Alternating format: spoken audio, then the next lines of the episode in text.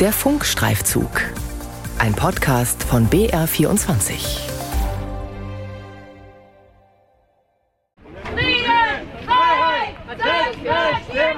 Anfang September in Berlin ein Protest gegen die NATO, gegen die USA und für den Frieden mit Russland vor dem Brandenburger Tor. Rund 100 Menschen haben sich versammelt. Eigentlich kein Ereignis, das besondere Aufmerksamkeit erregen würde. Doch diese Demo ist anders. Organisiert hat sie die neu gegründete Partei Aufbruch, Frieden, Souveränität, Gerechtigkeit. Eine Partei, die auf breiter Front Anhänger mobilisieren will und dabei auch ungewöhnliche Allianzen nicht scheut. Die Partei versteht sich als Querfront. Das heißt, hier finden Gruppen zusammen, die man kaum gemeinsam vermuten würde. Rechtsextreme und Islamisten. Ein Einzelfall oder entstehen neue Bündnisse, die zur Gefahr für unsere Demokratie werden könnten? Islamisten und Rechtsextreme. Gefährliche Allianz in Krisenzeiten? Ein Funkstreifzug von Josef Römel.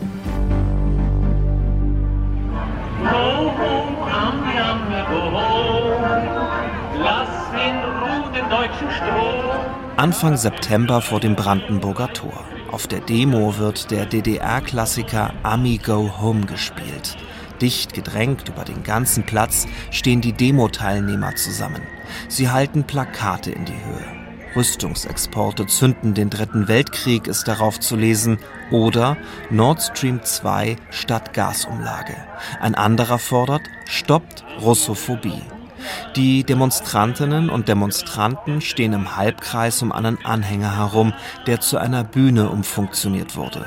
Mehrere Rednerinnen und Redner treten auf. Einer von ihnen ein wuchtiger Mann mit buschigem Vollbart, sichtlich verschwitzt unter der strahlenden Sonne an diesem Spätsommertag. Man titulierte einen ja immer wieder seitens der Medien als äh, Putin-Versteher. Ich sage ganz deutlich, ich bin kein Putin-Versteher, denn er braucht keinen Psychologen, sondern ich bin ein Putin-Unterstützer.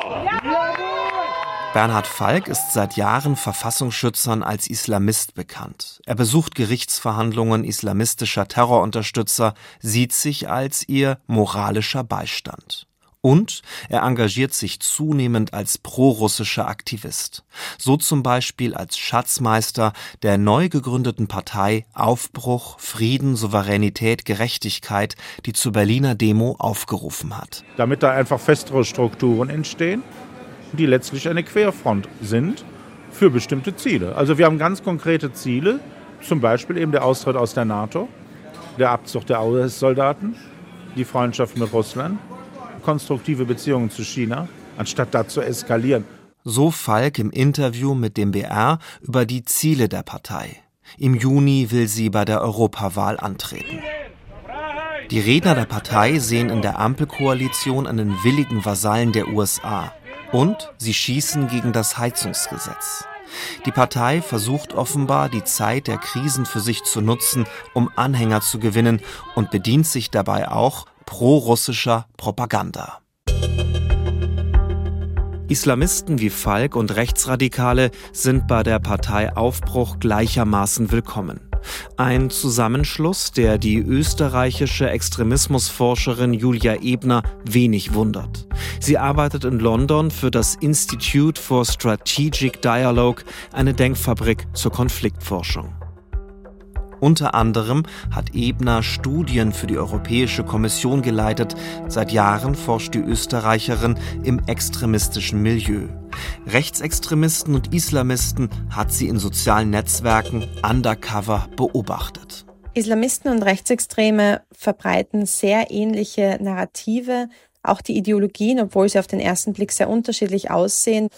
Und sie sind sich auch auf psychologischer Ebene oft sehr ähnlich. Also die Radikalisierungswege, sowohl bei Islamisten als auch bei Rechtsextremen, haben sich zum Teil wirklich gedeckt. André Poggenburg beispielsweise ist bei der Demo in Berlin als Redner vor Ort. Einst war er Vorsitzender der AfD in Sachsen-Anhalt, hatte die Partei dann aber wegen interner Auseinandersetzungen verlassen. Laut Verfassungsschutz Sachsen kooperiert Poggenburg regelmäßig mit extremistischen Organisationen. Er selbst sieht gemeinsame Schnittmengen mit dem Islamisten Falk. Eines der gemeinsamen Ziele sei es zum Beispiel, einen weiteren Krieg mit Russland zu verhindern. Große Teile der Deutschen, so sagt Poggenburg, werden nicht Richtung Moskau marschieren, sondern werden den Feind dort suchen, wo er zu finden ist, in Berlin und Washington. Wie sehr bestimmte Narrative verfangen, sowohl bei Islamisten als auch bei Rechtsextremisten, zeige sich besonders gut am Beispiel von QAnon, sagt Extremismusforscherin Ebner. QAnon ist eine Art Master Ideologie, eine Art Master-Verschwörungsideologie, weil sie ganz viele unterschiedliche alte und neue Verschwörungsmythen miteinander kombiniert und fast wie in, in einer Art Mosaik zusammenfügt.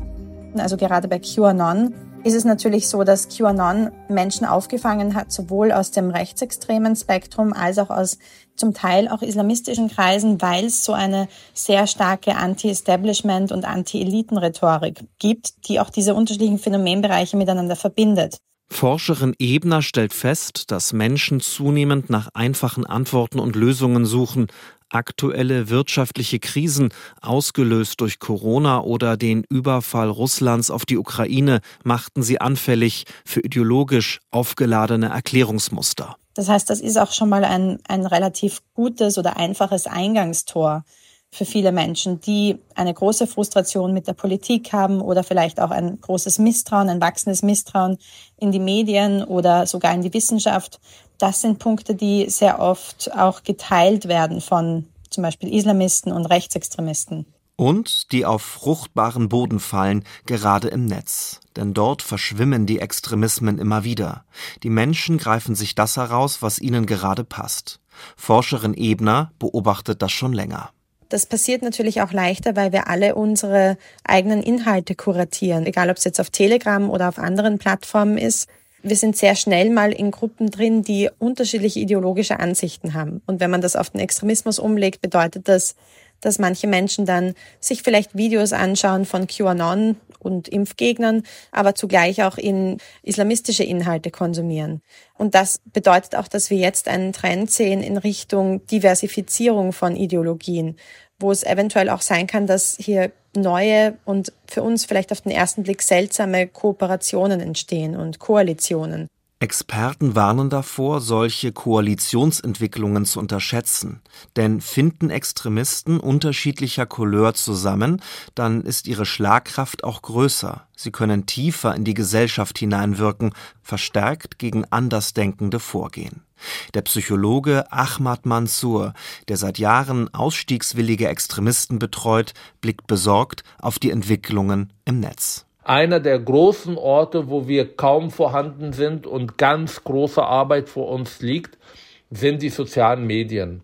Da müssen wir digitale Sozialarbeit betreiben, Gegennarrativen schaffen, politische Bildung betreiben und da sind wir gar nicht. Ich will die Lehrer und Lehrerinnen befähigen, das als Teil ihrer Auftrag zu verstehen. Dazu gehört natürlich ganz andere Ausbildung und ganz andere Stundenplan, um das zu ermöglichen. Wir müssen diese Arbeit überall betreiben als Teil der Schule, also Demokratie, Debattieren, Medienkompetenz. Das sind große Aufgaben, die eigentlich gestern schon gebraucht werden und wir müssen damit anfangen. Vom Bayerischen Kultusministerium heißt es auf BR-Anfrage, dass bereits viel unternommen werde, um Kindern und Jugendlichen entsprechende Kompetenzen zu vermitteln. Das Bayerische Sozialministerium nennt Ahmad Mansours digitale Islamismusprävention ausdrücklich als positives Beispiel. Mansour ist mit seinem Team aus Psychologen und Pädagogen regelmäßig an bayerischen Schulen.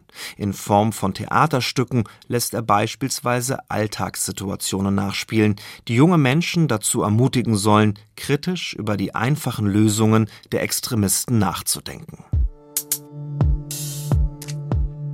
Mansour beobachtet, dass Rechtsextreme und Islamisten in sozialen Netzwerken immer wieder gemeinsame Schnittpunkte entdecken, zum Beispiel beim Thema Hass auf Homosexuelle. Das stellte auch Bayerns Innenminister Hermann im Sommer 2023 mit Besorgnis fest. Auf Anfrage des BR schreibt das bayerische Innenministerium, dass gegen queere Personen gehetzt werde. Dabei ist augenfällig, dass Rechtsextremisten und Islamisten nicht nur teils identische Narrative aufgreifen, etwa die Bewahrung traditioneller Familienstrukturen, sondern dabei auch ähnliche Memes und Grafiken verwenden. Beide Gruppierungen stellten sich gegen liberale, pluralistische Gesellschaften. Das Innenministerium spricht von einer gemeinsamen Strategie extremistischer Akteure und warnt davor, dass demokratiefeindliche und gesellschaftsspaltende Aussagen immer weiter in den bürgerlichen Diskurs eindringen. Die westliche Welt sei verkommen und pervers, eine Feststellung, die Rechtsextreme und Islamisten eint. So ist es nicht verwunderlich, dass inzwischen selbsternannte Patrioten über dauerhafte Bündnisse nachdenken mit, wie sie es nennen, konservativen Muslimen. Selbst innerhalb der AfD gibt es Sympathisanten. Bisher galt die Partei als Kämpferin gegen die vermeintliche Islamisierung Deutschlands.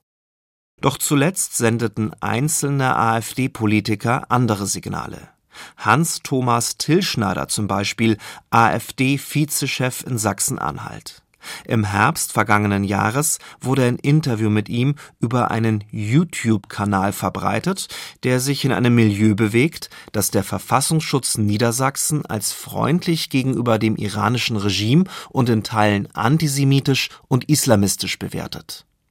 Auch Maximilian Krah, AfD-Spitzenkandidat für die Europawahl, fiel mit einer Äußerung via X, vormals Twitter, auf, als der von Islamisten bedrohte Schriftsteller Salman Rushdie im Oktober mit dem Friedenspreis des deutschen Buchhandels ausgezeichnet wurde. Krah kommentierte das wie folgt: Zitat es ist bemerkenswert, mit welcher Inbrunst die linksliberale Schickeria die islamische Welt demütigt. Krah scheint damit einer in rechtsextremen Kreisen kontrovers geführten Debatte zu folgen. Nach Recherchen des Funkstreifzugs gibt es mindestens drei aktuelle Schriften zum Thema. Zum Beispiel das von einem bekannten rechten Verlag publizierte Buch Feindbild Islam als Sackgasse. In Deutschland fest verwurzelte Muslime werden darin als Verbündete beschrieben, wenn es darum geht, aktuelle Entwicklungen zu bekämpfen. Auch und gerade viele Muslime misstrauen einer westextremistischen, kinderlosen, areligiösen und nichtsdestoweniger selbstherrlich bevormundenden Machtelite. Ähnlich sieht das auch Konvertit Isa. Er betreut für den Islamisten Bernhard Falk die Social-Media-Auftritte. Immer wieder begleitet er ihn mit Gleichgesinnten zu Demonstrationen, die von der Partei Aufbruch organisiert werden. Der Partei also, die Anfang September vor dem Brandenburger Tor demonstrierte. Ich sehe allgemein schon seit Jahren sehr viele Überschneidungspunkte, auch was gewisse Werte und Ansichten mit ja, den sogenannten rechten Lager oder Patrioten. Ja, zum Beispiel das traditionelle Familienbild, das man hier im Westen versucht immer mehr aufzulösen. Der moralische Verfall, das ist etwas, was uns praktizierenden Muslimen missfällt und auch dem patriotischen Lager missfällt. Isa sieht in Bernhard Falk viel Potenzial, um unterschiedliche Strömungen miteinander zu verbinden. Deshalb spende er ihm auch Geld, sagt Isa. Weil ich seine Arbeit als sehr, sehr wichtig ansehe, die er hier vor allem auch für die Muslime in Deutschland macht. Was ich jetzt verdiene in meinem Job, einen Teil davon versuche ich abzugeben. Sind Sie da jetzt alleine oder haben Sie noch ein paar andere Partner? Ich war zu Anfang tatsächlich alleine, aber ich habe es mittlerweile geschafft, dass sich auch drei, vier andere Brüder mit angeschlossen haben. Rechtsextreme und Islamisten gemeinsam gegen die Demokratie? Extremismusforscherin Ebner kann sich vorstellen, dass sich solche Querfronten zumindest im Kleinen verfestigen.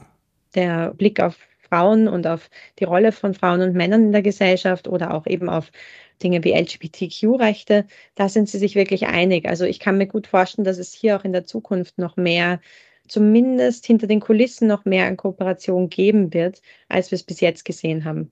Wie kann man dem entgegentreten?